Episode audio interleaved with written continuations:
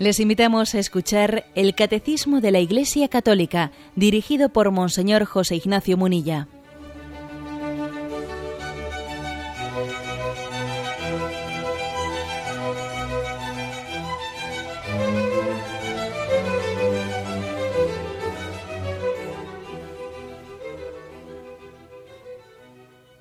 Un cordial saludo a todos los oyentes de Radio María. Un día más, con la gracia del Señor, proseguimos el comentario del Catecismo de nuestra Madre la Iglesia. Queremos hoy concluir el apartado que explica qué significa que el hombre es creado a imagen de Dios. Ayer dedicamos el programa a los tres primeros puntos de ese apartado y hoy pues mm, hacemos los siguientes, el 359 al 361. Y de esta manera completamos la explicación del hombre creado a imagen de Dios dice el punto 359. Realmente el misterio del hombre solo se esclarece en el misterio del verbo encarnado. Una cita ¿eh? del Concilio Vaticano II, de la Constitución Gaudium et Spes, que es una de las palabras, es una de las palabras del Vaticano II pues, más emblemáticas. ¿eh? Y posiblemente es una de las más citadas por, Juan Pablo, por el beato Juan Pablo II y también por el Papa Benedicto XVI. Juan Pablo II, que fue uno de los grandes elaboradores, de los grandes padres de la Gaudium et Spes, citó mucho, muchísimo esta, esta frase. ¿eh? Es el número 22 de la Gaudium et Spes, que lo voy a leer, el primer parrafito que dice, en realidad, el misterio del hombre sólo se esclarece en el misterio del verbo encarnado. Porque Adán, el primer hombre, era figura del que estaba por venir, Cristo. Este Cristo manifiesta plenamente el hombre al propio hombre y le descubre la sublimidad de su vocación. Un texto no digo importante, sino digo importantísimo. ¿eh? Importantísimo. Es decir, el hombre es un misterio. Somos un enigma. Un enigma.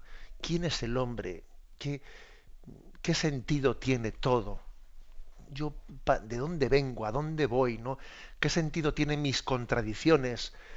¿Por qué en mi vida a veces experimento eh, contradicciones de querer y no poder? ¿Por qué tengo eh, las limitaciones? ¿No, parece que me han hecho... Es como si tuviese dentro de mí un motor, ¿no? Un motor que, quisiera correr a 10.000 por hora, pero luego al mismo tiempo las piernas no, me van, ¿eh? no me alcanzan a esa velocidad. ¿cómo, estoy hecho yo? ¿no? ¿Cómo estoy hecho? el hombre es un enigma. Y lo que afirma aquí el Concilio Vaticano II es que solamente Cristo le explica al hombre qué es ser hombre. Entonces estamos hablando, no, perdamos la perspectiva, de que estamos en el capítulo que explica que el hombre es imagen de Dios. Y dice, para, para darte cuenta de eso, o sea, tienes que mirar a Jesucristo. Si no miras a Jesucristo, tú no te entiendes. El problema está que nosotros nos miramos mucho al espejo. Y mira, por mucho mirarte al espejo, no te vas a aclarar, porque te vas a seguir mirando a ti mismo y lo que descubres en el espejo es más de lo mismo, es tu propia contradicción. Tú necesitas no mirar al espejo, necesitas mirar al sagrario, mirar a Jesucristo. Y, entonces, ¿no? esa especie de jerolífico, esa especie de enigma, tendrá, ¿eh? tendrá su respuesta. mira a Jesucristo, no te mires a ti mismo. Si te miras a ti mismo, entras en una contradicción sin respuesta. Si te miras a ti, es dar mm, pregunta sobre pregunta. Si en vez de mirarte a ti le miras a Jesucristo, en Él encuentras la respuesta, encuentras el sentido último de lo que es ser hombre. Yo para explicar un poco esto, a veces he pensado en esta etapa de los adolescentes. ¿eh? Ojo, que a veces hoy en día yo creo que nos estamos caracterizando por vivir una eterna adolescencia, que parece que el hombre en crisis, el hombre que no madura, pues es un eterno adolescente. Pero bueno, digo que, que sea esa crisis de la etapa de la adolescencia, en la que uno parece que se revela frente a todo, no se siente a gusto consigo mismo, no se acepta, se avergüenza de sí mismo, se avergüenza de su familia, no se entiende, no se quiere a sí mismo, eh, tiene una, una, rebeldía que no sabe exactamente contra quién tiene que rebelarse, eh, que en el fondo es un no estar eh, a gusto con uno mismo. ¿no? Esa etapa de la rebeldía así un adolescente es un paradigma de lo que es el hombre sin Cristo que no se entiende a sí mismo, que dices que, es que no sé exactamente ni contra quién pegar la coz. Y a veces uno pega la coz, pues justamente contra los que más te, quieren.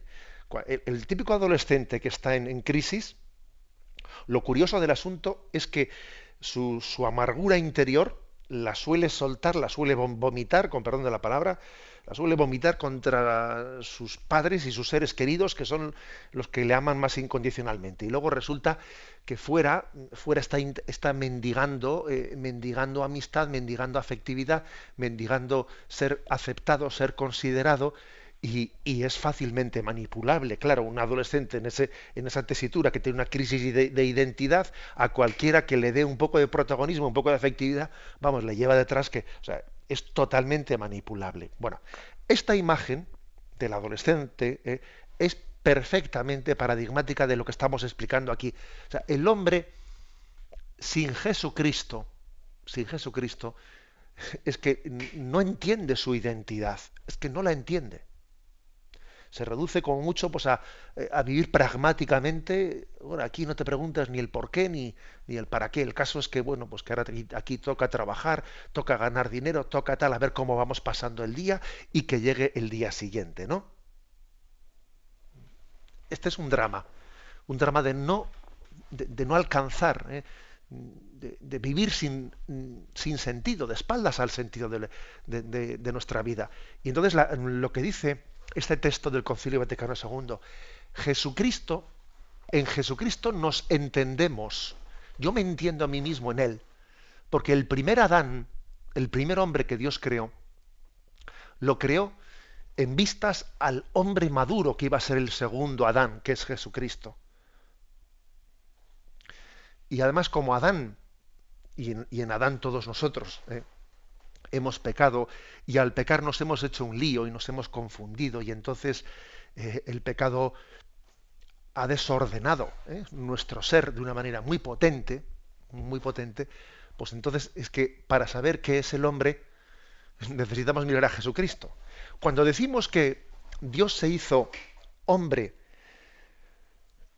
es decir, semejante a nosotros en todo menos en el pecado, tenemos el riesgo de pensar, claro, es que si se hizo semejante a todos menos el pecado, entonces ya no es verdadero hombre, porque claro, mm, no, no, te estás equivocando. Es que el pecado no es ser verdadero hombre, es que el pecado precisamente lo que hace es dificultarte saber qué es ser hombre. Con lo cual, no pensemos que Jesucristo es que no fue un hombre como nosotros. Claro, él como no tenía pecado, él como era santo, no, no, precisamente Él es el verdadero hombre. Y me enseña a mí a serlo. Y me enseña a mí a entenderme. No pensemos que, es, que, ser pecador eh, forma parte del ser hombre. No, no. Eso es una desgracia. ¿eh? No, no, no es algo con natural al ser hombre. No. Eso es fruto de, de, haber, de que hemos utilizado mal nuestra, nuestra libertad. Luego hay aquí, ¿no? Nosotros somos verdaderamente cristocéntricos, miramos a Cristo y en Él, en Él, mm, después, cuando volvemos a mirarnos al espejo, después de haberle mirado a Jesucristo, nos vemos de una, de una forma distinta. Nos queremos más a nosotros mismos, nos aceptamos, tenemos esperanza, tenemos confianza, porque al mirar a Jesucristo nos hemos entendido un poco mejor a nosotros mismos. Esta es la afirmación de partida ¿no? de, este, eh, de este punto del Gaudium et Spes, punto 22, eh, número 22, párrafo primero. Repito esta expresión. El misterio del hombre solo se esclarece en el misterio del Verbo encarnado, es decir, en Jesucristo. Y luego añade y dice, Cristo manifiesta plenamente el hombre al propio hombre y le descubre la sublimidad de su vocación. Bueno, para mm, iluminar esto mismo, pues desde, otros ángulos, aquí se nos pone una cita de San Pedro Crisólogo, que es un doctor de la Iglesia, un santo padre de la Iglesia del siglo V, que fue arzobispo de Rávena, en la actual Italia. ¿eh? Bueno, pues él, un santo padre del siglo V, con, eh, eh, con ese estilo que tenían ellos, ¿no? Los santos padres tenían un estilo a la hora de predicar en el que les gustaba contraponer las, las, verdades de alguna manera exacerbaban, o sea, subrayaban, subrayaban en su exposición aspectos, aspectos que pueden parecer contrapuestos, ¿eh? pero que iluminan mucho. Bueno, voy a, voy a leer la cita esta de San Pedro Crisólogo, en la que se está subrayando cómo Cristo, eh, eh, Cristo es el que da la explicación de quiénes somos nosotros. Dice así. San Pablo nos dice que dos hombres dieron origen al género humano, a saber, Adán y Cristo.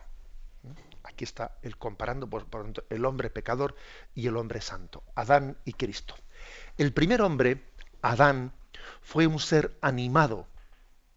El último Adán, o sea, Cristo, un espíritu que da vida. Bueno, aquí hay una comparación, una contraposición que dice, Adán, el hombre pecador, es un hombre animado, pero el último Adán, Jesucristo, es un espíritu que da vida. Quiere decir, eh, Jesucristo no solo tuvo el alma, eh, o sea, por eso Adán es un hombre animado, tiene el alma. Jesucristo, aparte de tener el alma, el alma humana, Jesucristo es el espíritu que da vida, es decir, da el Espíritu Santo. El hombre para poder vivir espiritualmente necesita del Espíritu Santo. Nosotros, además del alma, del alma humana, porque en eso somos animados, ¿eh? además del alma humana, necesitamos el espíritu de vida, el Espíritu Santo. Sin el Espíritu Santo, más que espiritualmente, actuamos animalmente, como animales. Y a las pruebas me remito. Actuamos carnalmente y no actuamos espiritualmente sin el Espíritu de Jesucristo. Sigue la cita de San Pedro Crisólogo. Aquel primer Adán fue creado por el segundo, de quien recibió el alma con la cual empezó a vivir. ¿eh? Es decir, San Pedro luego dice, mira, Adán y Eva fueron creados por el segundo Adán, por el Jesucristo que nacería miles de años después. Porque es lo que dice Jesucristo ¿no? en el Evangelio, que suena allí a blasfemia delante de los judíos. Antes de que existiese Abraham, existía yo. cuando Jesucristo dijo esa frase, se, rasga las vestiduras, pero ¿cómo que antes que Abraham existías tú? Antes que, podía haber dicho, antes que Adán y Eva existía yo. No digo ya que Abraham, sino que Adán, y Eva. O sea, el segundo Adán crea al primero.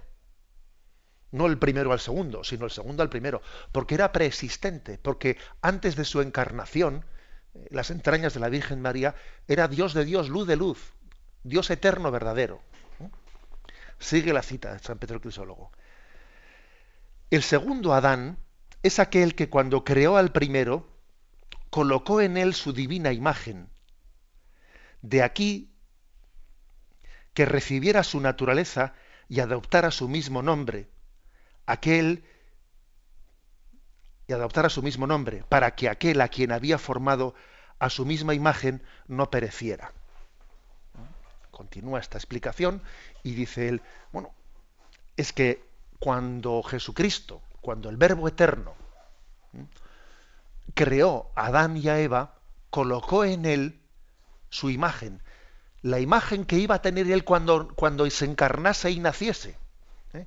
Es decir, como que es como si la encarnación se estuviese un poco adelantando, como predibujando en el momento en que el hombre es creado.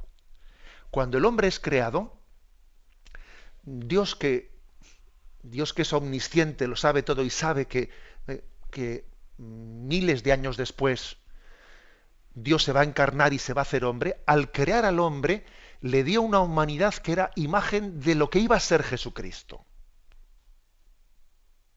Por eso nosotros, en el fondo, estamos, y perdonadme la expresión, estamos hechos, estamos fabricados, ¿eh? teniendo en cuenta lo que está por venir, o sea, teniendo en cuenta a Jesucristo.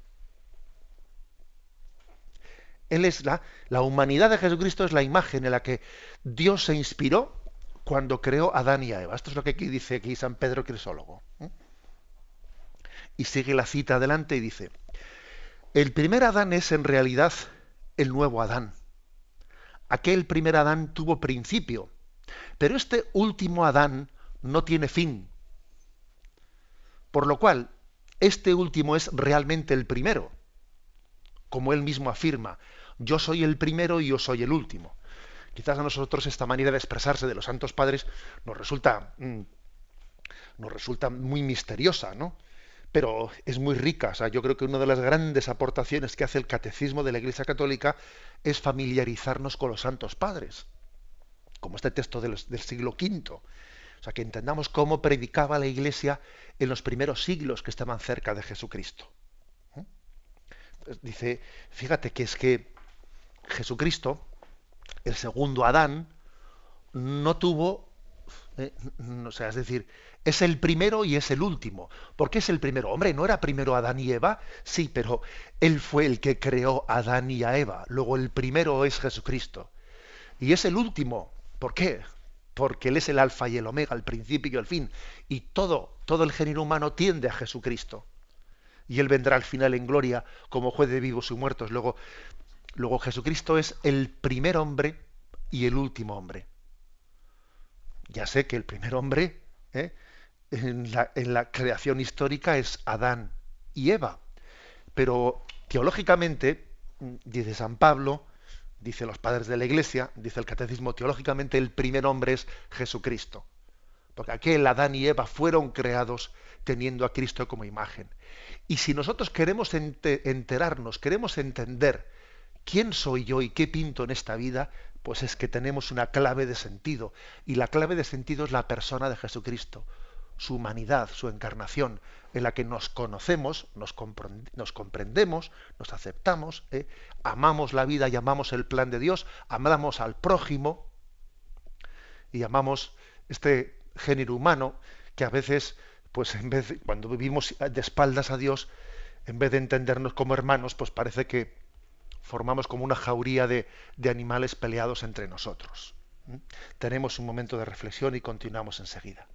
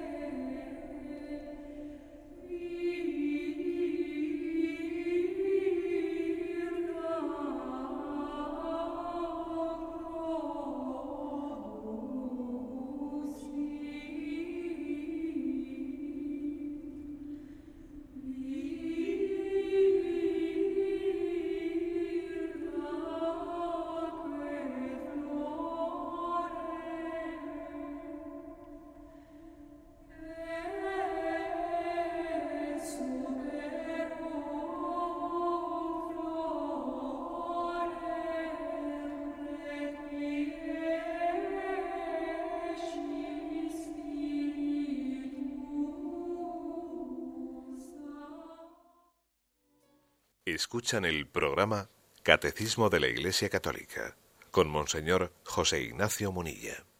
Pasamos al punto 360 dentro de esta explicación del hombre imagen de Dios. Debido a la comunidad de origen, el género humano forma una unidad, porque Dios creó de un solo principio todo el linaje humano. Es un texto de Hechos de los Apóstoles capítulo 17, versículo 26. El contexto es el discurso que San Pablo predicó en el Areópago de Atenas. Allí San Pablo cuando mm, vio el altar al Dios desconocido, dijo, ¿no? El Dios que hizo el mundo y todo lo que hay en él es el Señor del cielo y de la tierra, no habita en santuarios fabricados por manos humanas, ni es servido por manos humanas, como si de algo estuviera necesitado, el que a todos da la vida, el aliento y todas las cosas. Y luego dice, Él creó de un solo principio todo el linaje humano, para que habitase sobre la faz de la tierra. ¿Eh? O sea, que es que, la, que tenemos todos un solo principio, que partimos de una misma madre, que la naturaleza humana que compartimos tiene un mismo origen y eso, y eso nos tiene que hermanar. Eso es algo muy, muy determinante, ¿eh? muy determinante. Y también se nos cita otro, otro texto, Tobías 8:6. Dice, tú creaste a Adán y para él creaste a Eva, su mujer, eh, para sostén y ayuda, y para que de ambos proviniera la raza de los hombres. Bueno, habla por lo tanto también otro texto sobre cómo toda la raza de los hombres proviene de Adán y Eva, ese origen común. ¿eh? Aquí, aquí se subraya, ¿eh? se subraya el tema del origen común. Es importante este tema. Nosotros quizás, bueno, tendemos a, tendemos a subrayar lo que nos diferencia. Pero ojo, es que mm, hay muchos misterios que no los vamos a entender nunca si no partimos de esta realidad, que es que tenemos un origen común. Eh, por ejemplo, ¿eh? los días, pues, vamos, dentro de no mucho, muchos mm, días, creo que vamos a abordar el tema del pecado original, etcétera, ¿no? bueno, vamos a ver, es que para, entender, por ejemplo, para entender por qué hay esa solidaridad entre Adán y el resto de, de los seres humanos, o sea, por qué el pecado de Adán nos afecta tanto a todos nosotros, eso es difícil entenderlo si no caemos en cuenta de que tenemos una unidad de género humano, que provenimos, o sea, que, que, estamos afectados unos por otros. Es como si, por ejemplo, como si, por ejemplo, se dijese que han muerto unos padres y han dejado una herencia, una herencia a sus hijos, ¿no? Bueno, qué bien, ¿no? Pues que han dejado la herencia, tal, tal. Sí, pero un segundito, le han dejado una herencia y le han dejado unas deudas. Tú no te creas que puedes coger y decir, a ver, yo de mis padres cojo la herencia, pero las deudas, las deudas no soy yo, eh, era mi padre el que, el que no pagó las deudas, con lo cual yo no las pago, yo únicamente cojo el dinero, eh, no, te no, te van a permitir tal cosa, te van a decir, oye guapo, sí, te doy, te doy la herencia, pero de la herencia tienes que pagar las deudas que tu padre no pagó, porque tú, eh, tú eres, para lo bueno y para lo malo, tú tienes esa unidad de origen con tu padre. Es un ejemplo, ¿no? Pero un ejemplo que también después nos permite entender que cuando Jesucristo asume la naturaleza humana, no sólo salva la naturaleza humana la que él asumió, sino toda la naturaleza. O sea, la naturaleza humana eh, eh, queda sanada por el hecho de que Cristo eh, redima la naturaleza humana. Igual que por un hombre entró el pecado en todos, también por otro hombre, por Jesucristo, por ese hombre Dios, entra la salvación en todo el género humano. Porque había una unidad, una, una especie de solidaridad con la naturaleza para bien y para mal. Para mal, porque el pecado de Adán, al tener una unidad de género con él, nos contagia a todos, pero también para bien, porque al asumir la naturaleza humana, Jesucristo sana, sana no solo la, de aquella humanidad nacida de, del seno de la Virgen María, sino la mía también, la, tuya, la del otro, la de uno de China, la de uno de África, porque toda la naturaleza humana tiene una unidad de origen. Bueno, como veis, o sea, es importante subrayar la, unidad de, origen, o sea, el hecho de que la naturaleza humana ya sé, ya sé que, personalmente, individualmente somos personas distintas. Y yo, mi pecado no es el tuyo y el tuyo no es el mío. O sea, nosotros subrayamos mucho la individualidad que nos distingue de los otros. Y es verdad, pero además de eso hay que decir que hay mucho que nos une. Compartimos una naturaleza humana, aunque personalmente seamos personas distintas. Y entonces, uno no puede decir, a mí lo que haga el otro no me afecta. Claro que te afecta, claro que te afecta. O sea, hay un misterio que es el de la unidad de origen, que nos compromete, nos compromete mucho. Y para subrayar esto, se nos cita un texto de una encíclica de Su Santidad Pío XII, de feliz memoria, una encíclica que tenía como título Sumi pontificatus. ¿eh? Bueno, pues allí se dice, se subraya, se subraya todo aquello que nos une, o sea, que, que hace que formemos un solo cuerpo entre todos nosotros y que no podamos decir eso de yo no tengo nada que ver con lo que hizo Adán o yo no tengo nada que ver con lo que ha hecho el otro. O sea, claro que tengo que ver. Fijaros lo que dice este texto. Maravillosa visión que nos hace contemplar el género humano en la unidad de su origen en Dios, en la unidad de su naturaleza, compuesta de igual modo entre todos de un cuerpo material y de un alma espiritual en la unidad de su fin inmediato y de su misión en el mundo, en la unidad de su morada, la tierra, cuyos bienes todos los hombres, por derecho natural, pueden usar para sostener y desarrollar la vida, en la unidad de un fin sobrenatural, Dios mismo a quien debemos de tender, en la unidad de los medios para alcanzar este fin, en la unidad de su rescate realizado por todos por Cristo. O sea, es decir, fijaros cómo Pío XII subraya cuántas, cuántas cosas nos unen en, una unidad de género, en una unidad de origen y de destino. De origen y de destino. ¿eh? Entonces, hay que, eh, digamos que la cultura, pues iba a ser un poco romanticista, ¿eh? romántica, también racionalista, ha enfatizado mucho el individualismo, el individualismo, y tenemos que purificar eso. Tenemos que purificarlo porque nosotros eh, formamos parte de un género humano del que somos deudores y hacia el cual también tenemos responsabilidades. ¿eh? Fijaros cuántos vínculos de unidad ha citado aquí Pío XII. Unidad de origen.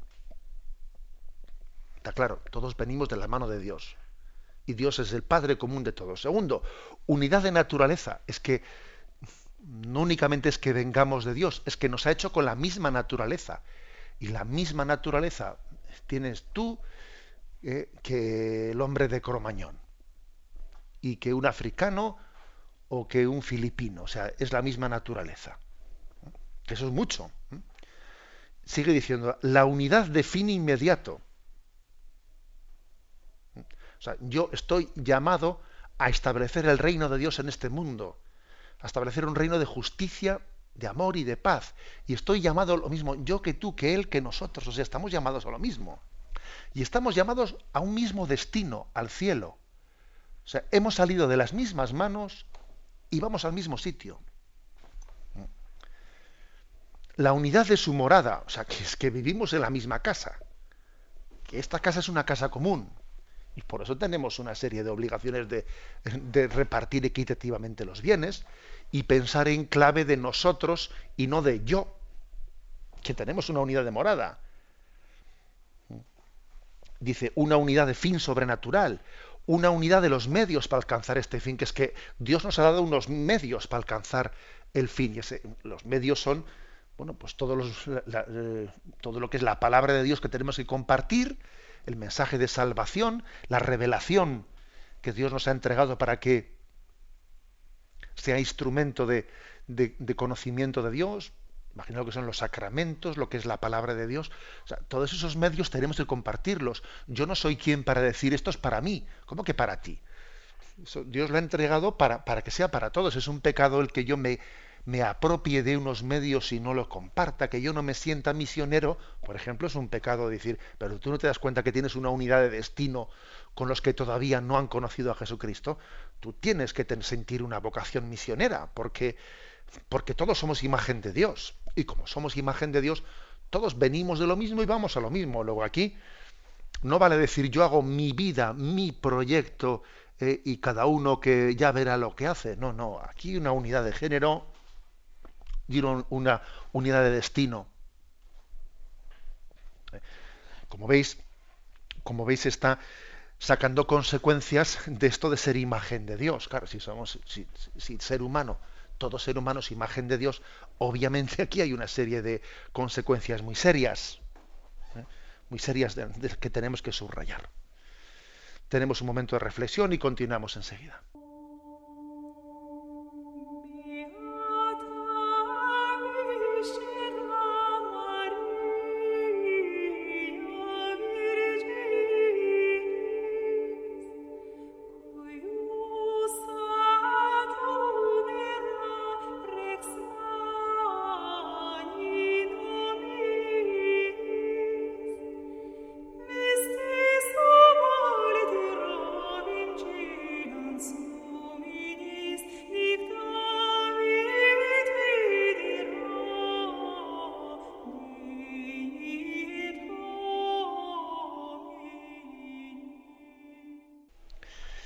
Continuamos en esta edición del Catecismo eh, con este apartado sobre el hombre imagen de Dios. Queremos concluirlo y antes de pasar a este punto último, 361, haciendo una pequeña eh, recopilación de lo que hemos dicho, decir que nosotros, los cristianos, y, el propio nombre que nos identifica, eh, estamos entendiéndonos a nosotros mismos desde Cristo. Soy cristiano, o sea, Cristo es el que me explica quién soy yo, ¿eh? mi identidad.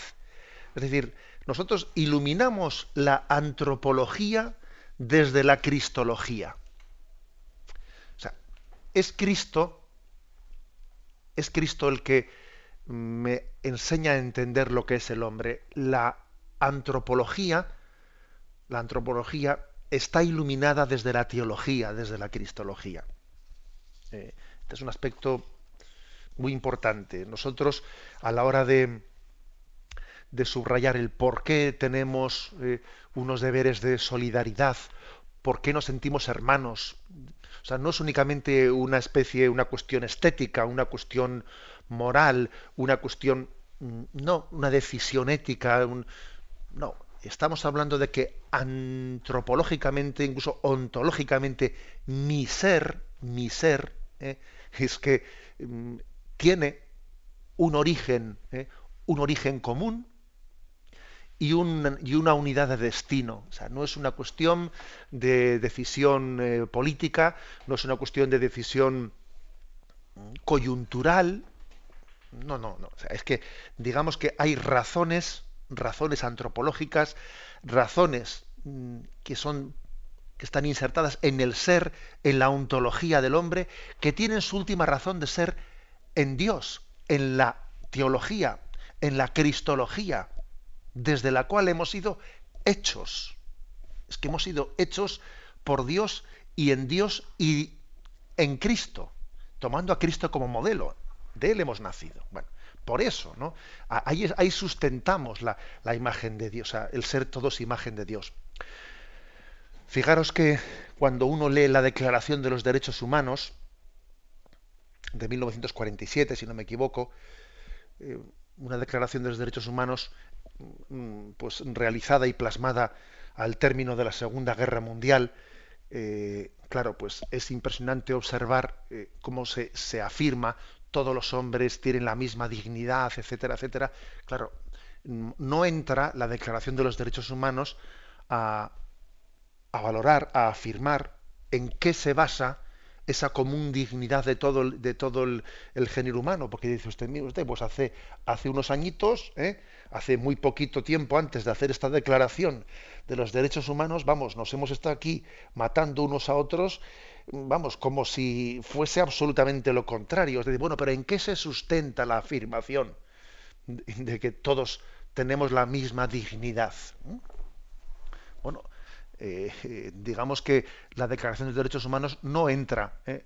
en, en esas razones, se limita a afirmarlo bueno, no es poco que lo afirme, pero nosotros tenemos que dar un paso más, que es que las cosas no son porque sí, porque luego puede venir otro, eh, otro momento político y se dice lo contrario. Y de hecho el siglo XX es un mundo de contradicciones. En el siglo XX se hizo esa declaración de los derechos humanos reconociendo la igual dignidad de todo ser humano al mismo tiempo que se practicó absolutamente lo contrario. Entonces, bueno, será importante, aparte de afirmar las cosas, el fundamentarlas y buscar su raíz última. Pasamos al punto 361. Esta ley de solidaridad humana y de caridad, sin excluir la rica variedad de las personas, las culturas y los pueblos, nos asegura que todos los hombres son verdaderamente hermanos. la, la afirmación de que somos imagen de Dios. He aquí, he aquí el fundamento último de la hermandad del género humano.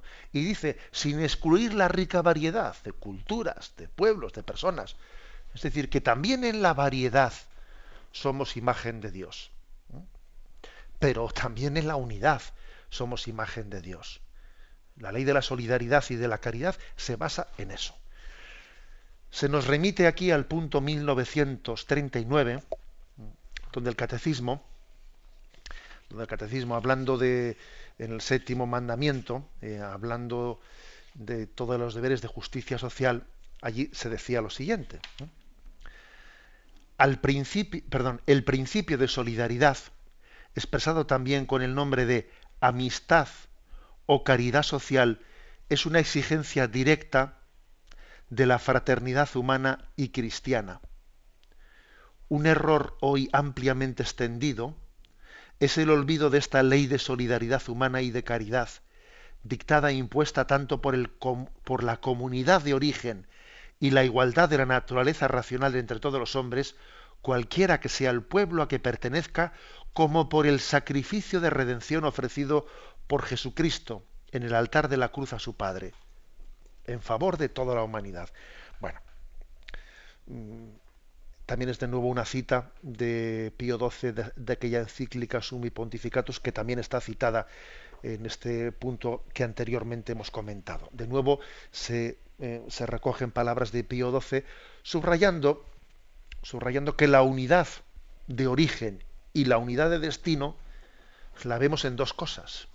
La vemos en la creación y en la redención.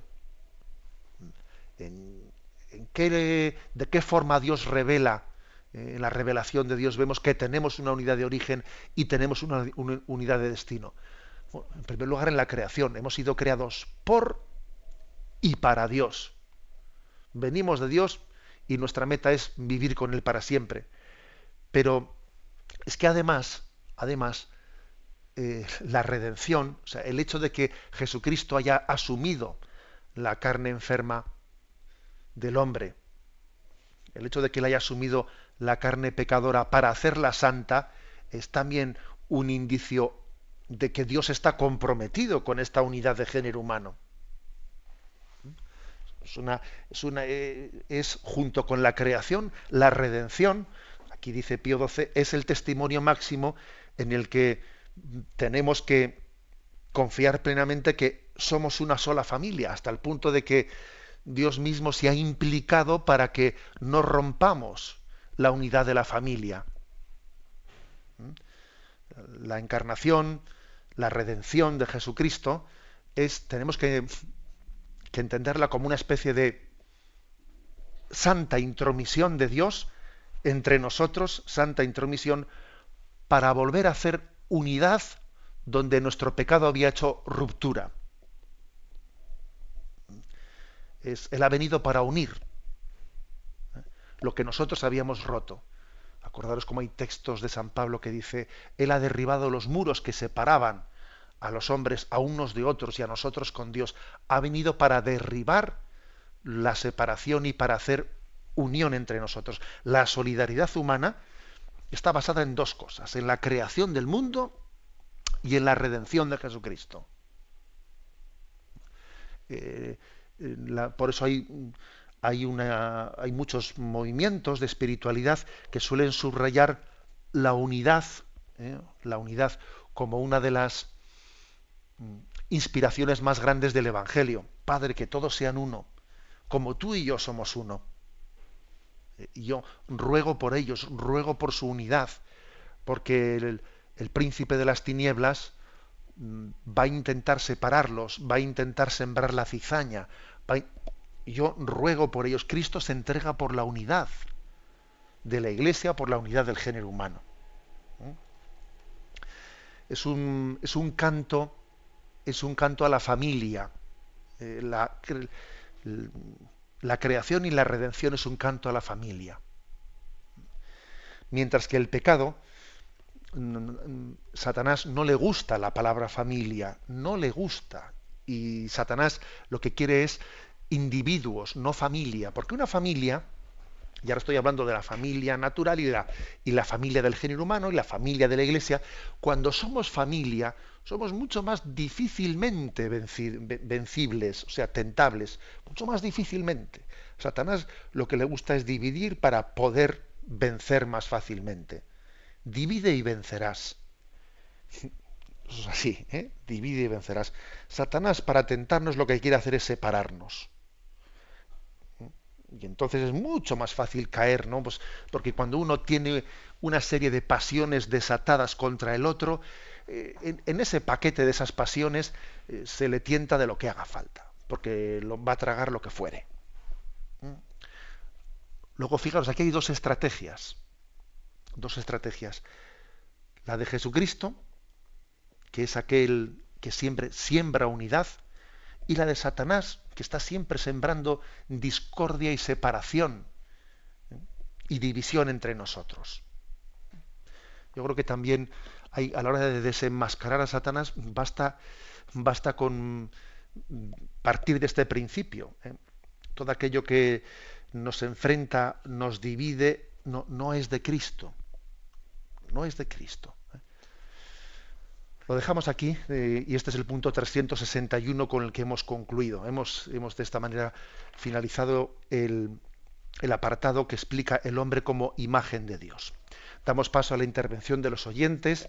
Podéis llamar para formular vuestras preguntas al teléfono 917 107 700. 917 107 700.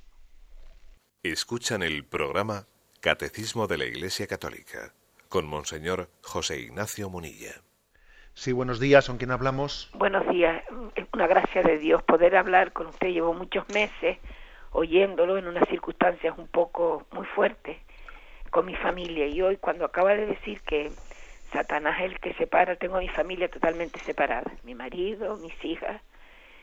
Y cuando vemos que todo lo que separa no es de Cristo, mi pregunta es, estoy rezando, hago lo posible, pero claro, mi, tengo desesperanza ahora mismo y poca paciencia, Monseñor. Me gustaría que no sé, llevo seis meses oyendo, me ha ayudado muchísimo, todos los días me da una palabra, lo tengo escrito y hoy fue una gracia de Dios poder llamar y que usted me, me que, Radio María me cogiera el teléfono, la Virgen me ha ayudado estos meses muchísimo, pero no sé por qué, no sé por qué llamé, yo digo si fue algo de Dios que yo pudiera llamar para que me diera una palabra. Gracias. Muy bien. Mire, pues dice usted que igual también puede estar tentada de desesperanza al ver cómo la división y el enfrentamiento se ha apoderado de, la familia, ¿no? Vamos a ver, yo creo que, que es importante hacer frente a esa tentación de desesperanza, porque Satanás yo creo que muchas veces eh, en su estrategia, mm, digamos que los pasos previos, los goles primeros que nos mete, finalmente quieren ser rematados con el gol de los goles, eh, que es el de la desesperanza me parece que hay razones muy importantes para la esperanza. Una sabe cuál es. Mm, tener paciencia porque es que el mal se destruye a sí mismo. Una cosa que, ocurre es que cuando Satanás ¿no?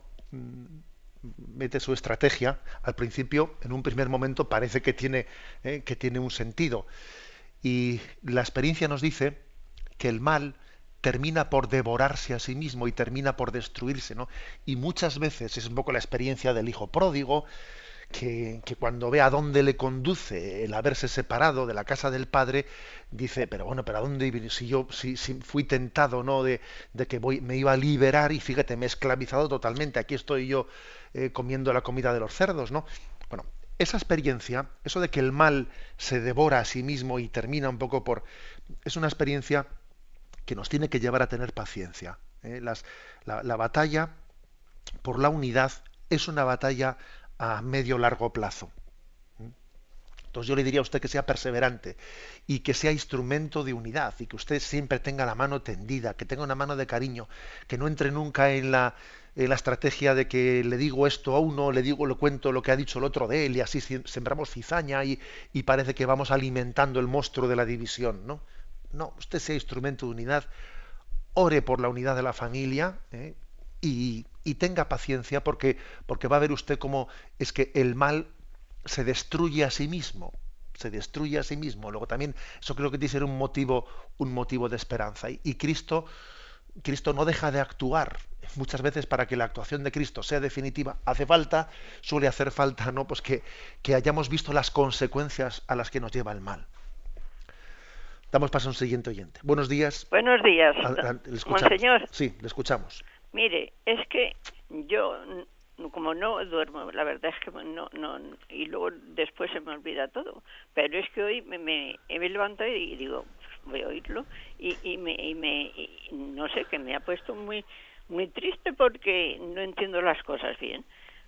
Porque el pecado, yo siempre estoy con, el, con los pecados y, y, y- tengo una cosa de, ahora quería ganar las indulgencias plenarias estas para los difuntos y digo de que me tengo que confesar, porque me confesé hace poco.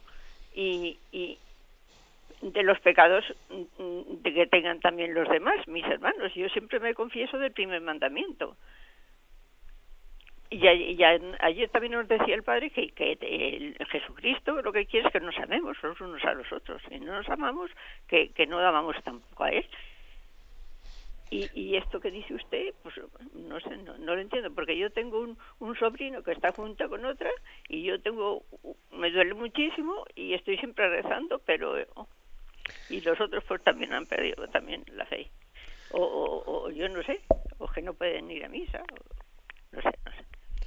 Mire, una palabra le digo. Vamos a ver, esa sensación que usted tiene un poco de, de complejidad, de decir, eh, no sé, veo, desorden, veo que exactamente no sé qué puedo hacer yo, eh, y esa sensación de complejidad, mire, mm, rechácela usted. Las cosas son, son bastante más sencillas. ¿eh? Es decir, usted, desde donde está y de la estación en la que está, usted ame, ame e interceda, ame a Dios, ame al prójimo e interceda pues por toda la iglesia y por toda la humanidad. Y bueno, pues usted eh, pues ofrece unas eh, una oración en el, en- el mes de noviembre especialmente, pues por todos los difuntos, aplica unas indulgencias plenarias, como dice usted, pues muy bien, pero decir, pero no permita, no permita que sea tentada como con una especie de sensación de complejidad. No, las cosas nosotros las hacemos complicadas, pero ante Dios son sencillas. Usted sencillamente, Dios le da unos años, unos años de vida y un momento en el que dice usted, "Jo, duermo mal, eh, bueno, pues no permita usted que ese dormir mal, etcétera, sea motivo de que su cabecita eh, se líe con muchas cosas. Usted viva sencilla y confiadamente, diciendo, Señor, te ofrezco mi vida, te ofrezco el dormir mal, te ofrezco el- mis incomodidades, mi falta de salud, pero te la ofrezco por todo sabiendo que tú administrarás este ofrecimiento, esta oración, este sacrificio y, y ya está, ¿sabe? No le dé usted más vueltas, porque a veces el hecho de que, eh, pues, bueno, pues de que tengamos pues, dificultades de sueño, etcétera, hace que uno que empieza a darle vueltas a las cosas en la cabeza y, y- y no por darle más vueltas vamos a sacar nada más, ¿sabe? ¿Eh? O sea, la relación con Dios tiene que ser sencilla y no compleja. ¿eh? Esto ten- téngalo usted como, como criterio. Damos paso a un siguiente oyente. Buenos días. Hola, buenos días. Sí, Llamo de un pueblo de Valencia y eh, tengo ganas de que me resuelva una duda que yo tengo.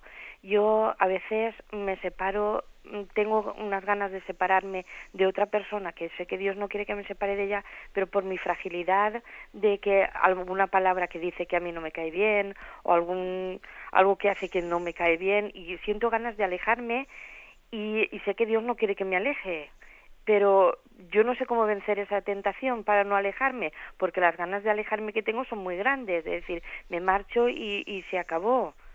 Y, eh, y au- aunque aunque a lo mejor al tiempo me arrepienta, pero esas ganas de vencer esas ganas no sé cómo vencerlas, porque yo sé que Dios no quiere que me aleje.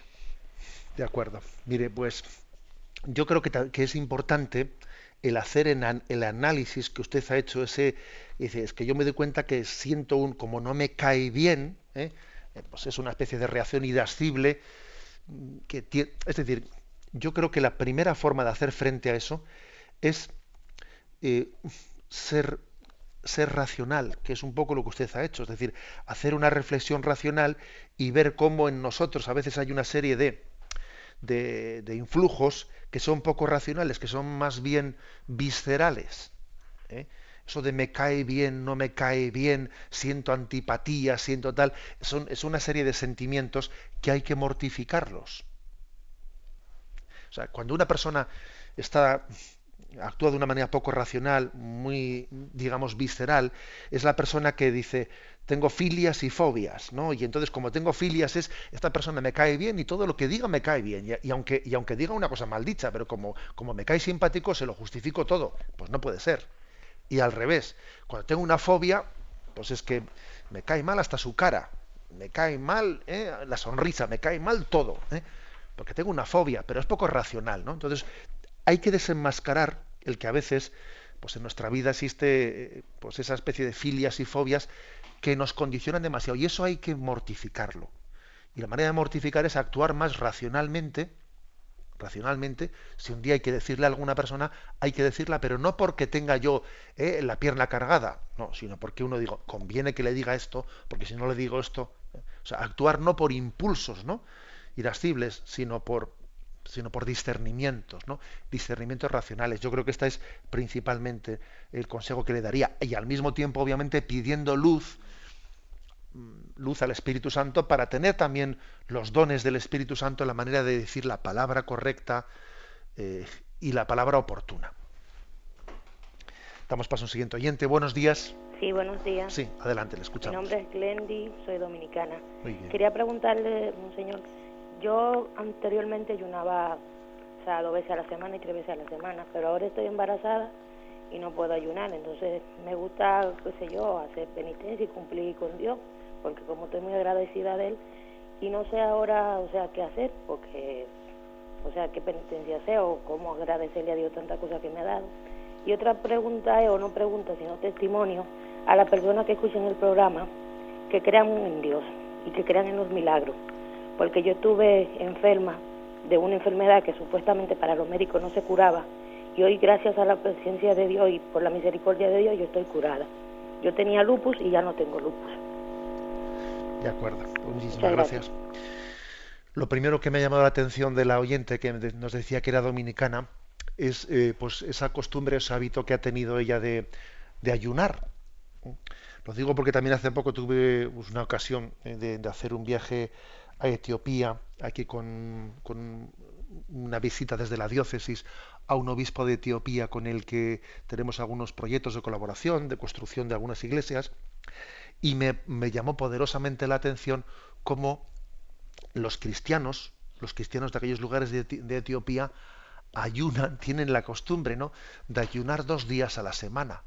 Y yo decía, madre mía, en Etiopía se ayuna dos días a la semana que no sé, que no es que tengan abundancia de comida en Etiopía, ¿verdad? Bueno, eh, aprovecho la, la, llamada de la oyente que ella ha pedido una pregunta para que todos nosotros reflexionemos sobre la ausencia de ayuno y la ausencia de penitencia y la ausencia de sacrificio en esta cultura occidental en la que parece que eh, la palabra sacrificio, la palabra mortificación, bueno, es que bueno, es algo políticamente incorrecto y bueno, casi nos eh, es hablar de la Edad Media, ¿no? Este es de la Edad Media por lo, por lo menos, porque fíjate, ha hablado de ayuno y de mortificación, bueno, bueno, bueno, ¿eh?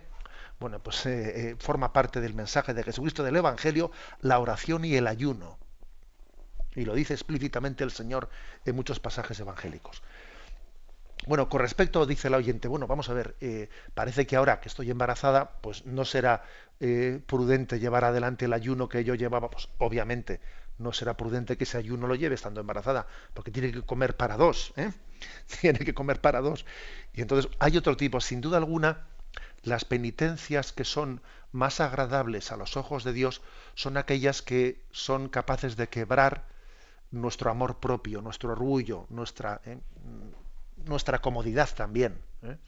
Entonces yo diría, pues mire usted, eh, la importancia de ayunar de televisión, por ejemplo, la, importancia de, de, ayunar de todo aquello que, que sea poner nuestro yo por encima por encima de otro. Eh, yo le diría que se examine en eso se examine especialmente en cómo en, dentro del matrimonio dentro de tal pues puede haber ciertos hábitos hábitos en los que uno se ha acostumbrado a poner su comodidad por encima de también una persona que está embarazada, pues igual me imagino que también podrá, a veces una cosa es el cansancio del embarazo y otra cosa también es la pereza que se suele unir a eso, ¿no? Y también puede haber ciertos hábitos de pereza que se estén también eh, justificando de que también el embarazo nos cansa más de lo debido. O sea, que, que examine eso y busque por ahí el tipo de penitencias más agradables a los ojos de Dios. La bendición de Dios Todopoderoso, Padre, Hijo y Espíritu Santo, descienda sobre vosotros. Alabado sea Jesucristo.